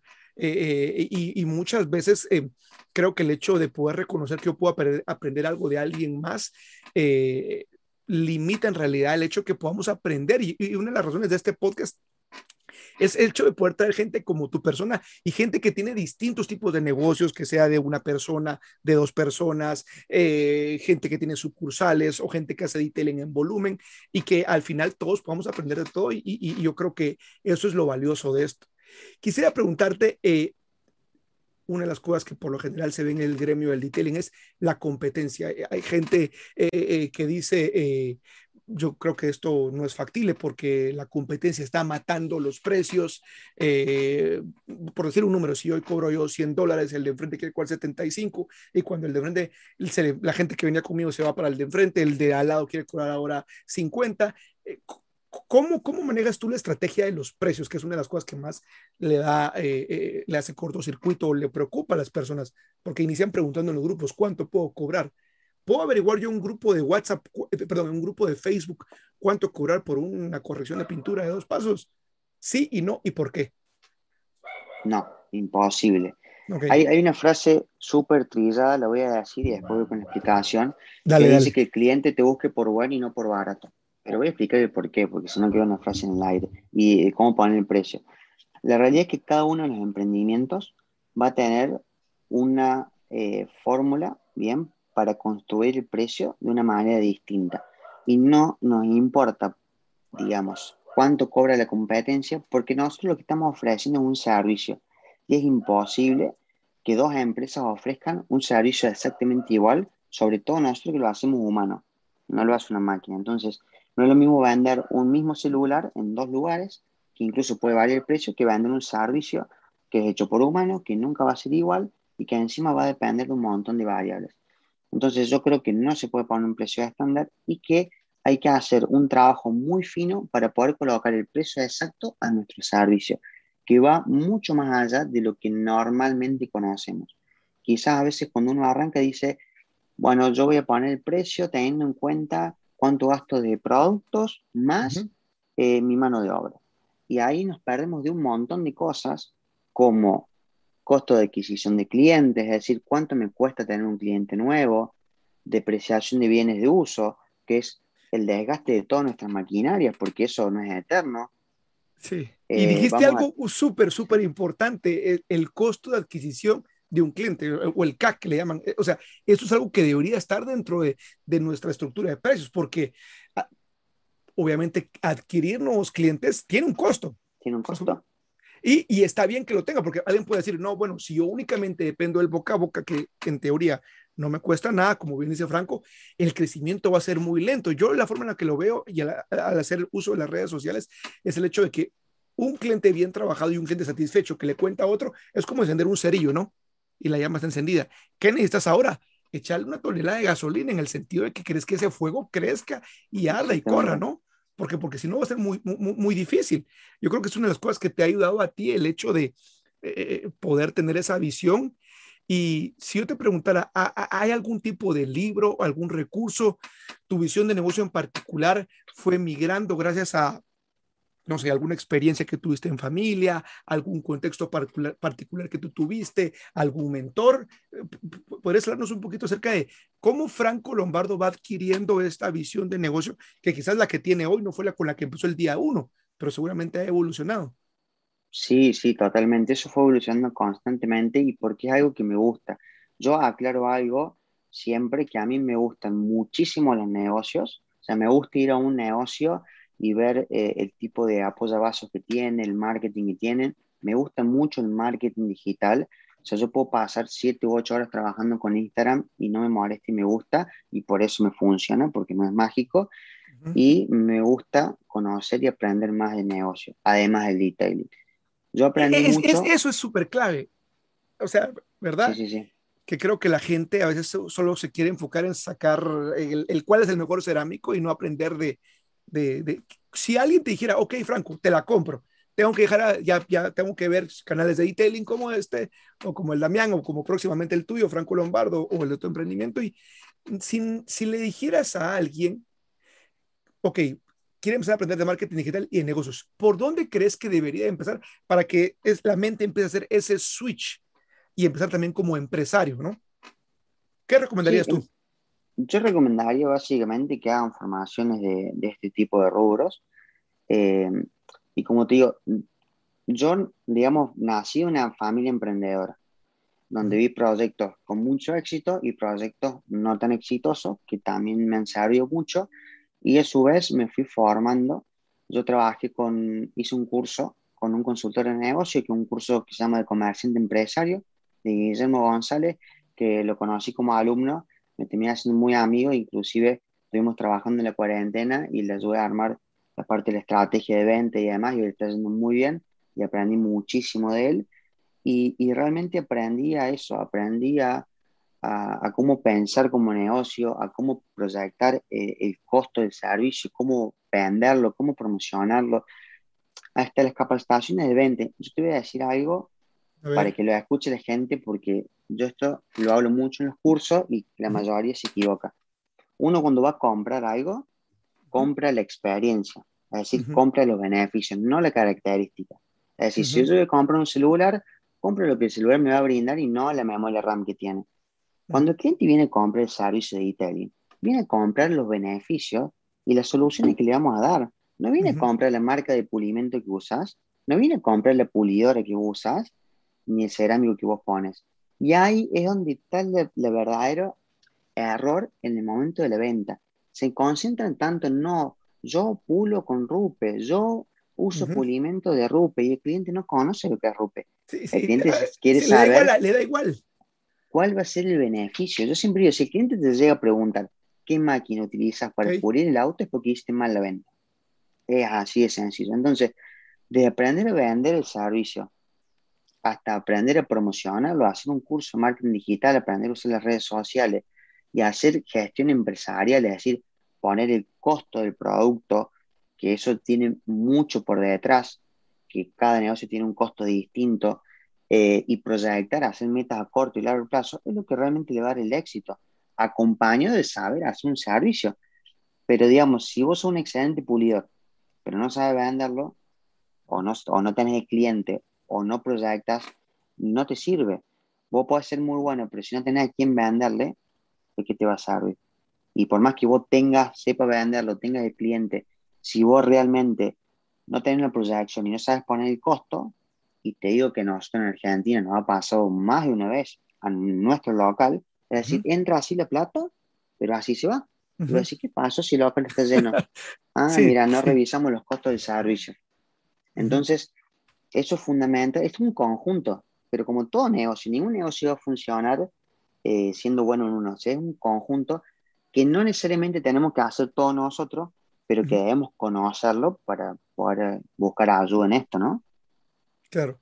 Si, me, si yo te pudiera preguntar hoy, Franco, en tu experiencia y el hecho de dar capacitaciones a personas, no solo en Argentina, sino haber tenido la oportunidad de viajar a otros países y conocer, digamos, las idiosincrasias de alguna manera eh, y las realidades locales de cada persona, si yo te pudiera preguntar, ¿qué dos errores eh, por lo general eh, los entusiastas o los aprendices cometen relacionados, relacionados al oficio técnico de detailing y si puedes comentar alguno o dos también relacionados a la gestión empresarial. Dos errores que has visto que la gente comete, los, los que inician eh, por lo general en la parte técnica y dos errores que la gente cometa cuando ya quiere eh, tomar las riendas o no toma las riendas de la parte de la gestión empresarial. Bien. Te lancé dos preguntas ahí. Sí, está bien. Eh, uno de los errores más común en, en todos los países eh, es por ahí la actualización en técnica. Okay. Bien, ya acá un, es un debate muy grande que, que, no lo vamos a hablar, pero bueno. A ver, tiralo, tiralo por lo menos, déjalo para que se queden picados del chat. La vieja escuela y la nueva escuela. Sí. La vieja escuela, yo, yo soy de la rotativa, pero por una cuestión económica argentina, pero digo, la vieja escuela se creó en un momento donde no hay información, donde no había tanto desarrollo lo cual fue muy buena, pero no significa que si no somos de la vieja escuela, somos malos. Entonces, uh -huh. mucha gente se quedó en la actualización, en lo que hoy un sistema de rotor vital, puedo decir sin miedo, con una buena combinación de buena técnica, podemos obtener resultados excelentes y optimizar tiempos. Entonces, yo creo que entre la optimización de tiempos y la falta de actualización en lo que son tipos de técnicas, son los dos errores más comunes que yo he visto en líneas generales, digamos, quedarse con una técnica vieja okay. y no aprender a optimizar los procesos. Son dos cosas distintas, uno va en la técnica y otra es cosa de optimizar, eh, no sé, en, en, ordenarse en el trabajo, dónde empezar, a dónde terminar y ese tipo de cuestiones. En líneas generales, después hay muchos casos puntuales, pero en líneas generales podría decir eso a nivel internacional. Okay. Cambia mucho. Cada país tiene un desarrollo distinto del detailing. Eso también es importante cuando uno viaja investigar y adaptarse. Uh -huh. Bien, porque en todos los países hay eminencias, hay retailers que son extraordinarios, pero en la masa, a lo que uno vamos a capacitar, hay información muy distinta y hay lugares que están mucho más avanzados que otros, entonces hay que atacar de distintas formas. Y en la parte empresarial, eh, podría decir que la elaboración del costo es el error que tiene el 95%, uh -huh che, ¿cuánto cobra el de la esquina? Cobra 100 dólares. Bueno, yo voy a cobrar 90 porque estoy arrancando. Y se funda, quiebra. Entonces, el no hacer una buena fórmula, un buen desglose de lo que es eh, la elaboración del costo es una, y la otra te podría decir el no tener definido qué son como empresa. Y qué son como empresa me refiero a algo básico como misión, visión y valores. Yo le pregunto dos cosas. ¿Cuál es tu misión? Bueno, en realidad son cuatro. ¿Cuál es tu misión, visión, valor y cuál es tu propuesta única de venta? O sea, ¿Cuál es tu propuesta única de venta? ¿Por qué te llevaría el vehículo a vos y no a otro? Uh -huh. Sin que me digas porque soy buena persona o porque soy el mejor, porque eso me sí. lo van a decir todos. O sea, ¿Qué vas a ofrecer para que el cliente te elija? Y la otra parte es decir, ¿cuál es tu misión acá? Mi misión es ser eh, un capacitador internacional, por ejemplo. Entonces, bueno, ese, tu misión es ser el centro de tallo más importante de X lugar. ¿Cuál es tu visión? O sea, que en realidad, eh, en realidad, o sea, perdón, esa es la visión. ¿Cuál es la misión? Es lo que vos vas a hacer para sí. cada Si yo, por ejemplo, eh, es la, foto, la clara, foto del futuro, que es, claro, que es a donde quiero llegar, ¿no? Mi visión es muy clara. Mi visión, eh, mi misión, perdón, es ayudar a los emprendedores a cumplir el éxito en su emprendimiento. Esa okay. es mi misión. ¿Qué es lo que ya haces? Claro, lo que hago y es, mi, esa es mi misión y la cual vas a ir por siempre porque es lo que nació y lo que vamos a ver. ¿Cuál es la, la, visión? ¿Cómo nos vemos nosotros futuro? ¿Qué es lo que queremos en nuestra empresa? Y bueno, ¿y cuáles son los valores? Parece algo muy simple, pero esas cuatro cosas la mayoría no lo tiene definido. Y digo, si vos no lo tenés definido en tu cabeza, ¿cómo vas a hacer para que el cliente lo sepa? Entonces, entre el precio y esas cosas son las dos cosas que yo más veo que fallan, digamos, en línea general. Sí, y, creo que hay, hay, personas que quizás lo ven como suena a trabajo, a tarea de universidad, sacar la visión, la misión y eso, pero a la larga te da un mapa y una visión clara de, número uno, lo que ya haces hoy y como tú bien decías, hacia dónde te quieres dirigir. Porque si no tienes eso claro, en realidad es como estar disparando al aire, ¿no? Yo siempre lo digo, decir, hay muchos chicos que, que, trabajan, ¿no? Y trabajan muy bien y su negocio les funciona bien, pero digo, ¿a dónde vas? O sea, porque a mí me pasó, yo siempre digo muchas cosas que yo digo porque a mí me pasaba, mi otro hermano, no mi socio, yo tengo cuatro hermanos, siempre me decía, sí, o sea, le va bien, pero ¿cuál es la meta? ¿Cuál es su meta? ¿Tener cinco sucursales, vender franquicia o tener un local grande y viajar por el mundo? Porque en, un momento uno entra en confusión. si nosotros no sabemos a dónde vamos, no podemos crear las herramientas para llegar y estamos perdidos constantemente. Eso es, eso es una, una realidad. Entonces, saber hacia dónde vamos es fundamental para poder crear el camino. Si no, estamos caminando sin rumbo. Ni siquiera sabemos si nos va bien o no. Estamos felices porque tenemos un poco de plata en el bolsillo para vivir, pero no sabemos si es lo que realmente queremos. Totalmente. Y yo creo que, otra de las cosas clave eh, que, que, que, deberíamos tener en, cuenta es el hecho de, de, reevaluar, ¿no? ¿Verdad? Porque tú decías algo, he, recibido propuestas, he recibido eh, ofertas y he tenido que decirle no a algunas porque parecen tentadoras, pero no se alinean hacia donde yo quiero, eh, o hacia la visión que yo llevo, ¿no? Pregunta, Franco, ¿la visión que yo tengo hoy, la misión, puede cambiar entonces, si lo creo que creía que, bueno, yo el día uno que empecé que esto voy a hacer y solo me voy a dedicar a esto y no voy a hacer nada más. Totalmente, totalmente. Puede, puede cambiar porque podamos confundirnos al, al, ponerlo, digamos. Eh, entonces, o podemos darnos cuenta que a lo mejor yo cuando arranqué, mi, mi misión era distinta. No, no, no capaz, era distinta. Yo nunca me imaginé que iba a tener tanta pasión por compartir y ayudar a emprendedores. Eso lo descubrí con el tiempo.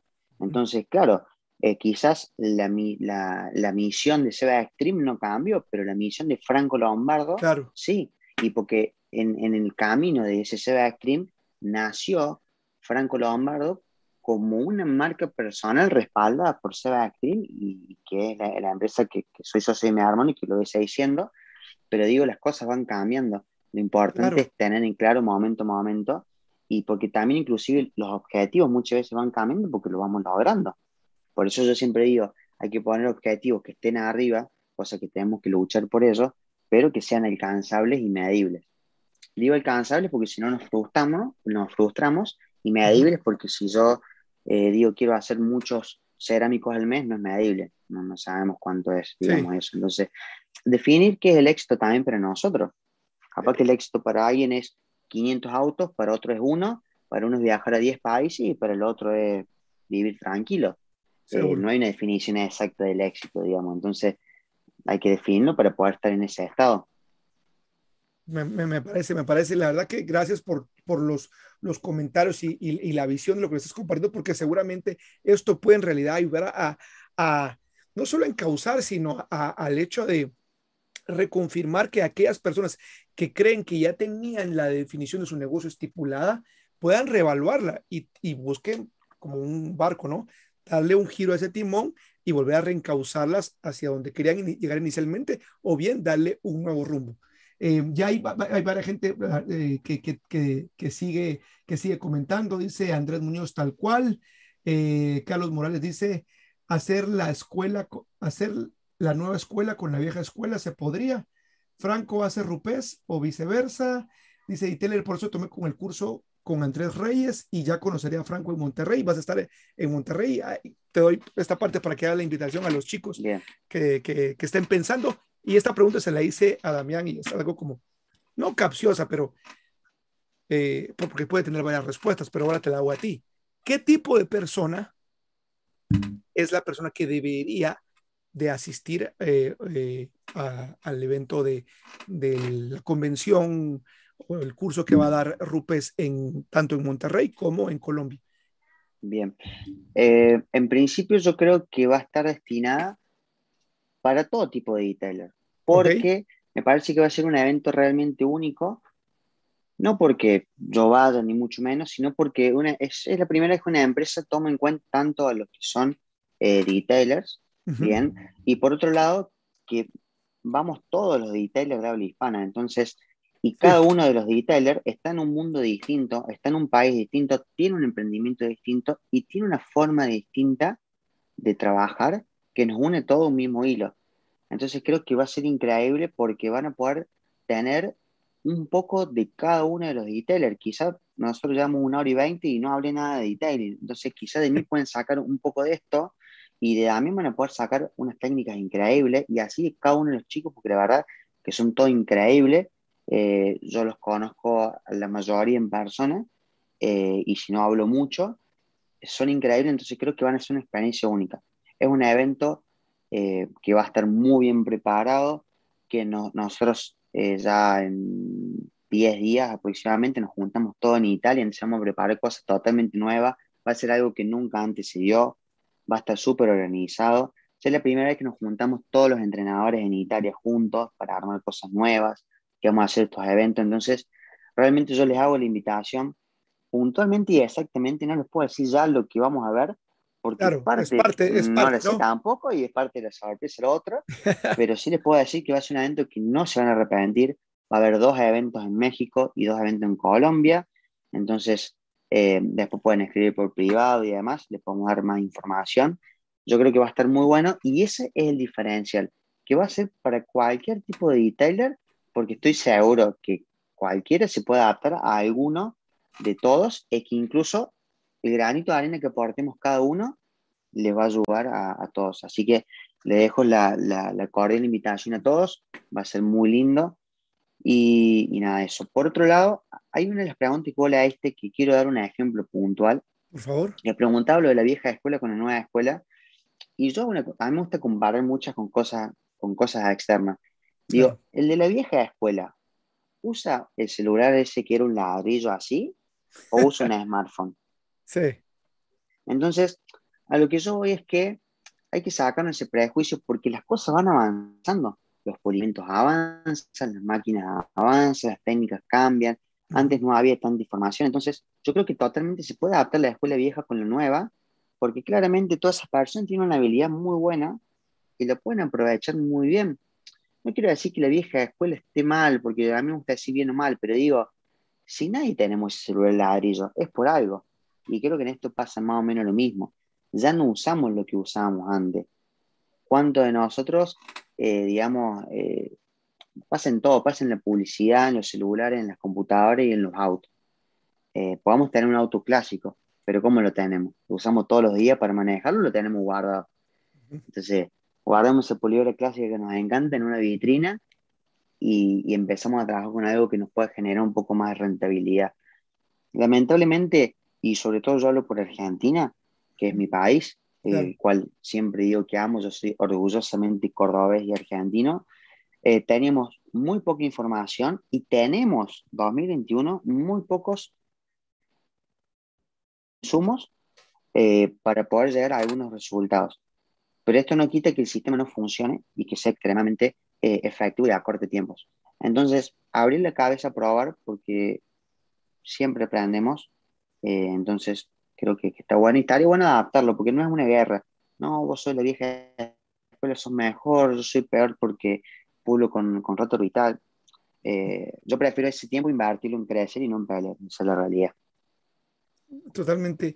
Y, y para aquellas personas que de alguna manera pues quieran eh, asistir a este evento de, de, de, Rupes y de Colombia y, y, por cuestiones geográficas estén indecisos de cuál dos, eh, me imagino, pero puede ser que suene demasiado obvio, pero quise hacerlo, el contenido como tal va a ser el mismo eh, para que en el caso de que alguien no, no, no se pueda lograr un cupo en, en, Monterrey, lo pueda lograr para Colombia? ¿Va a, va a ser la misma?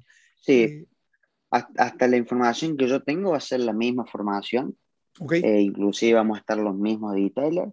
Creo que, no recuerdo bien, pero eh, Florín, que es de acá de, de España, de Linares, en el que yo estuve dando el curso la semana pasada, va a asistir a uno de los dos, no recuerdo ahora si en México o a Colombia, pero fuera de él, digamos, del resto vamos a estar todos y el contenido lineal va a ser el mismo. Entonces, pueden ir al que más cómodo le quede, tanto geográficamente o por fechas. Tienen pocos días de diferencia, pero a lo mejor por vacaciones o, X razones puede quedarle más cómodo uno que otro. Buenísimo. Eh, ya, ya, preguntas ya para ir cerrando, es, me queda un par todavía antes de terminar, es, yo creo que lo que hizo Rupes, pues vino a cambiar la dinámica y el hecho de creó una cultura alrededor de detailing y, creo que logró hacer extremadamente bien eh, eh, identificar el segmento y lo hizo algo aspiracional. ¿Crees que las cosas serían distintas si más marcas como Rupes se dedicaran en realidad a buscar crear ese concepto y ese culto como tal al detailing como tal? ¿O qué es desde, desde tu persona como un insider, vamos a decir, desde adentro? que ha hecho que Rupes como tal tenga tanto éxito versus otras marcas que quizás estaban antes que, que, que, esta marca italiana y seguramente con más presupuesto. ¿Qué crees que ha hecho bien Rupes? Obviamente está el tema de la innovación y ese, pero, pero, pero desde, desde tu óptica, desde adentro, ¿qué, qué, cosas crees que hizo bien? Yo creo que lo, lo primero y principal que tiene Rupes es un sistema único.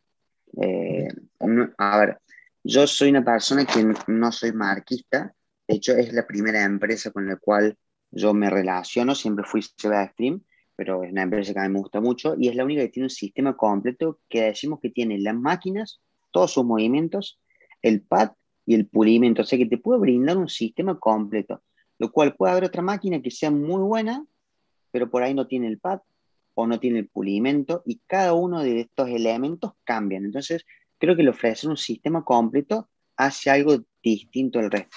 Otra cosa, un trabajo increíble que han tenido durante años con lo que es el marketing tradicional y todo lo que es el merchandising. Todos quieren un polo de Rupes o unos tenis de Rupes y creo que eso inculcó mucho. Y por todos los lugares que yo he trabajado es una posición bien, bien. Que otra de las claves que tuvo es que es una marca que ha escuchado mucho durante los años los retailers. Como sabemos, las fórmulas han cambiado mucho y han mejorado mucho en base a algunas recomendaciones o, opiniones de algunos retailers. Y por último, creo que eh, ha creado una academia en la cual está dando mucha importancia, ha buscado formadores que son mis colegas eh, muy reconocidos, con muchos años de experiencia, incluso yo soy, creo, de lo más nuevo eh, en cuanto y además realmente con personas con mucho conocimiento y muy seria de trabajar y la verdad que, que realmente entre nosotros, que esto no se conoce el lado de afuera, se ha convertido en una familia entre los entrenadores, donde aprendemos mucho y compartimos mucho entre nosotros y eso hace una unión bastante fuerte. Yo creo que es un modelo muy bueno y creo que realmente sería muy bueno que otras marcas puedan hacer lo mismo. Eh, porque tener miedo de que lo copien, pararlo, es lo mismo que no dar un curso por pensar que esa persona es nuestra competencia. Yo pienso sí. Y otras marcas se suman a hacer este tipo de movimiento, van a hacer que el detailing tenga mucho más peso, alimentemos mucho mejor entre todos. Creo que la competencia en sí, por decirlo de una forma, también exigen que las empresas y las personas crezcan porque si no tenemos una competencia, más allá que competimos con nosotros mismos y todo eso que decimos siempre, pero si no hay en el lado que nos está moviendo el piso, muchas veces queda en el conformismo. Entonces creo que, sinceramente, tiene varios diferenciales, un equipo de formadores, una academia, una empresa que crea sus propias máquinas, sus propios motores, tiene un sistema, un marketing muy bueno y que está apostando muchísimo al detailing cuando la mayoría de las marcas apuestan más que nada al refinish o pintura que económicamente suele ser un, bastante más grande que lo que es el detailing. Y por último, creo que realmente si otras marcas se suman a ese tipo de eventos, va a ser muy bueno para nuestro rubro, sobre todo en Latinoamérica, y se puede crear el tan esperado por todo el mundo SEMA latinoamericano. Sí, sí, el otro día de hecho hablaba con, con, con Damián, de hecho, de la posibilidad que eventualmente podamos tener uno donde sea multimarca, sea una concentración. Yo creo que eventualmente si juntamos esfuerzos, seguramente lo podríamos llegar a realizar. Quisiera ir finalizando con una pregunta de las que tengo aquí en el chat y después te hago unos dos más y vamos a ir cerrando, realmente por respeto a ti y por la hora en la que estás. Gracias a toda la gente que nos acompañó y por, por ejemplo ahí estaba Elo con María José, que desde Uruguay nos ven. Un saludo a todas las mujeres que acompañan a sus chicos a ver esta, estos locos hablando del e a esta hora de la noche y no digamos, eh, en tu caso, Franco, eh, de madrugada. Dice, mira una pregunta, un consejo para un emprendimiento móvil y cuál es el factor por el que falla. ¿Qué consejo le darías a alguien que hoy por hoy no puede eh, adquirir un local por los costos fijos? ¿Y de qué manera podrías darle tú un consejo a aquella persona que hace detailing móvil? Bien. y la realidad es el principio del negocio en general, eh, los pilares son los mismos, van a cambiar algunos detalles de acuerdo a las situaciones como esta.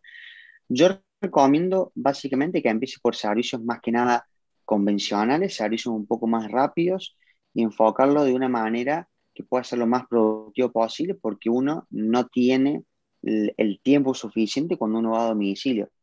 Eh, otra cosa sumamente importante que por ahí la gente no le da ese grado de importancia es la presentación personal. Todas las luces, la pintura y local que en un digital móvil va a ser cómo estás vestido y la presentación en lo que vos llegas. Y no es que tenés que tener un auto de lujo, sino que si vas en un, tu vehículo tienes que estar limpio, presentado, tenés que estar impecable, porque vos sos la imagen de tu... Eh, realmente hay muchos casos de éxito. De hecho, mi gran amigo Mingue, eh, con el cual hicimos de los cursos online y un gran amigo Diablo súper serio, aprendí mucho de él y además edité en móvil hace 14, 15 años muy bien. Y realmente uno tiene que adaptarse a la, a las circunstancias donde le toque trabajar. Pero bueno, como consejo es tratar de prever eh, dónde vas a tener que trabajar cuando hables con los clientes, llevar las herramientas correctas. Yo, por ejemplo, no sirvo para móvil, hemos ido a hacer un par de en móvil a una Ferrari y demás, nos olvidamos la mitad de las cosas, entonces creo que la organización, eh, la proyección, la presentación personal y demás es sumamente importante y haciendo hincapié en toda la parte publicitaria, haciendo que eso que vos seas móvil, que el cliente no lo vea que vos no tenés dinero para tener un local, sino que estás dando el beneficio de ir a su casa. O sea, convertir esa parte negativa en algo positivo. En vez de decir, mira, este lo hace a domicilio porque no debe ser tan bueno porque no tiene local, a decir, no, este es un especialista a domicilio que me facilita la vida, en vez de yo tener que ir hasta el local, él viene y me lo hace acá. Venderlo de una forma como que le estás haciendo el favor, no es que es la situación que hoy tenés en día. Claro, claro.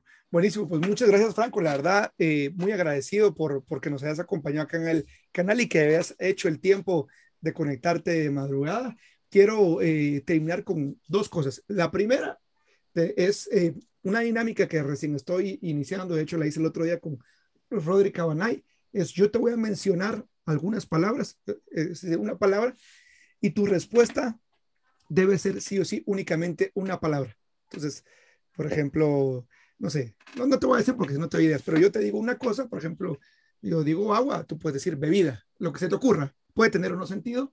Y de ahí, después de esta dinámica, eh, darte a ti el, el, el, micrófono, el tiempo para que te despidas de la gente. Recuerdes una vez más cómo te pueden encontrar en las redes sociales para que te puedan seguir más de cerca eh, y el consejo final que le quieras dar a quienes eh, te están viendo en vivo, quienes te van a ver en diferido y quienes te van a escuchar después en el podcast por Spotify. ¿Te parece?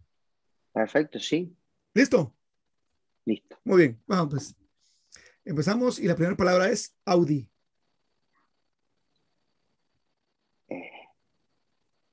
es amor para mí. Córdoba.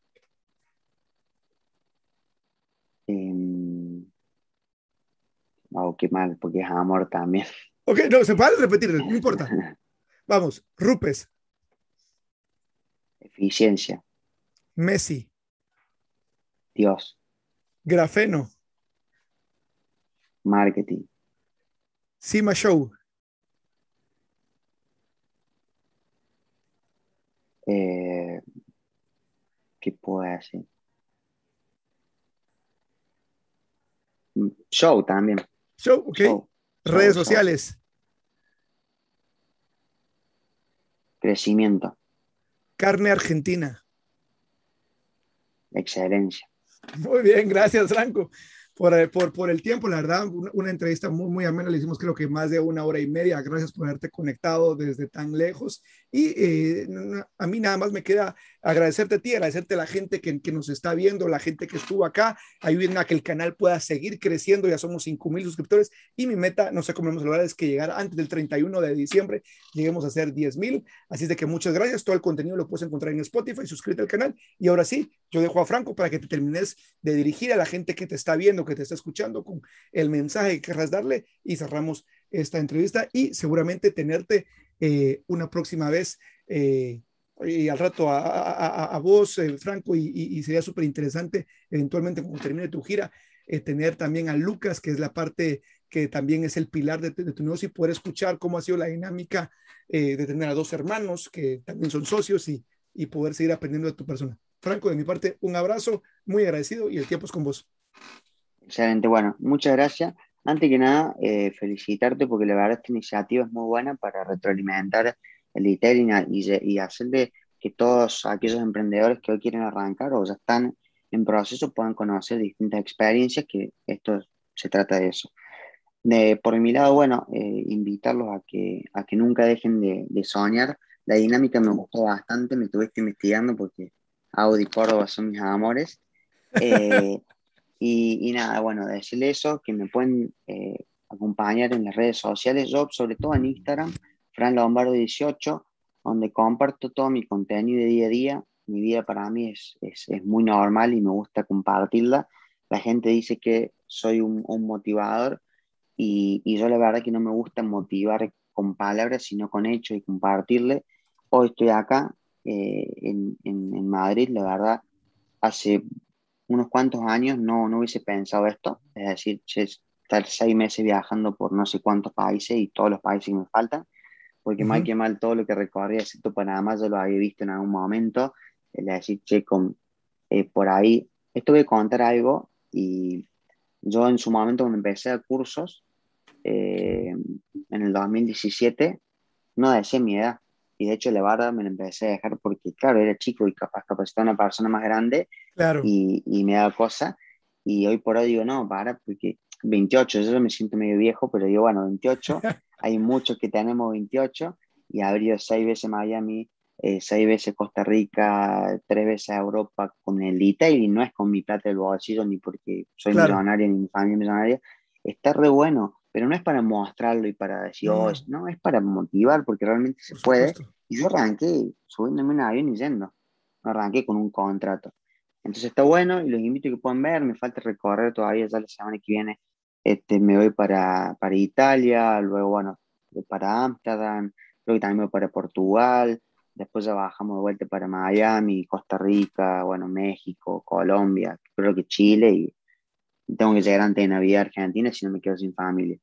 Así que bueno, muy agradecido, espero que, que puedan verlos todos, tengo que responder muchos mensajes, lo que no pudieron entrar al principio. Sí, sí, eh, lamento, ahí esa es mi culpa, para cuando lo vean acá, no es culpa de Franco, tuve un problema con la conexión, tuve que crear un nuevo enlace y mil disculpas a la gente que no te pudo ver en vivo, Franco, pero te va a poder ver en diferido y, seguramente se va a disfrutar igual la entrevista. Así que nada, y bueno, muchas gracias a toda la gente que estoy viendo acá en el compu, los comentarios, y bueno, decirle que obviamente suscriban el canal, porque la verdad que todas las entrevistas que hace acá Levi se sacan cosas muy buenas, muy interesantes. No hemos hablado casi nada de detailing, pero a mí me gusta. Espero que la gente también.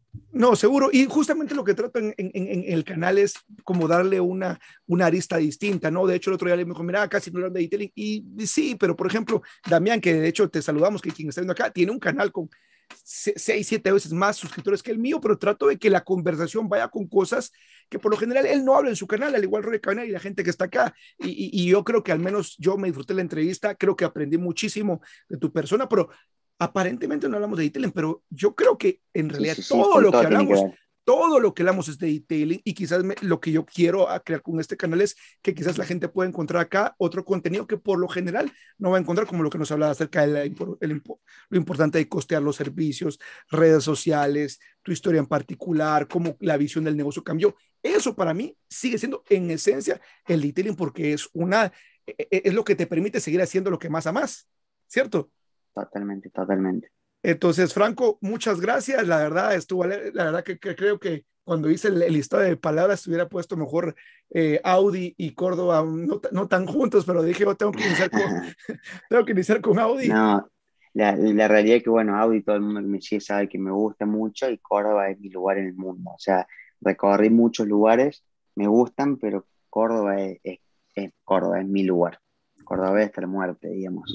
Buenísimo, buenísimo. Pues Franco, no sería más un placer. Síganlo y suscríbanse al canal y nos vemos primero Dios en una próxima entrevista. Primero Dios cuando ya estés en eh, Argentina y nos contés cómo te fue y ahora sí nos hables de la gira, lo vivido, eh, la experiencia del curso afuera, eh, los eventos de Arrupes y al rato pues también sería súper interesante tener una entrevista junto con Damián y hacer algo pues ya una entrevista tripartita, qué sé yo, pero yo agradecido y que has invitado a este canal. Ojalá que a vos te queden ganas de regresar aquí y vamos a tener... Eh, vamos Faltan a 20, minutos para la, 20 minutos para las 4 de la mañana, pero estamos perfecto. Buenísimo, buenísimo. Para la próxima vamos a tener más palabras ahí y pues, que sean como más, eh, más, más complejas para que te, te haga que pensar. Y yo creo que la gente le encantó la entrevista, así es de que, Franco, un abrazo y que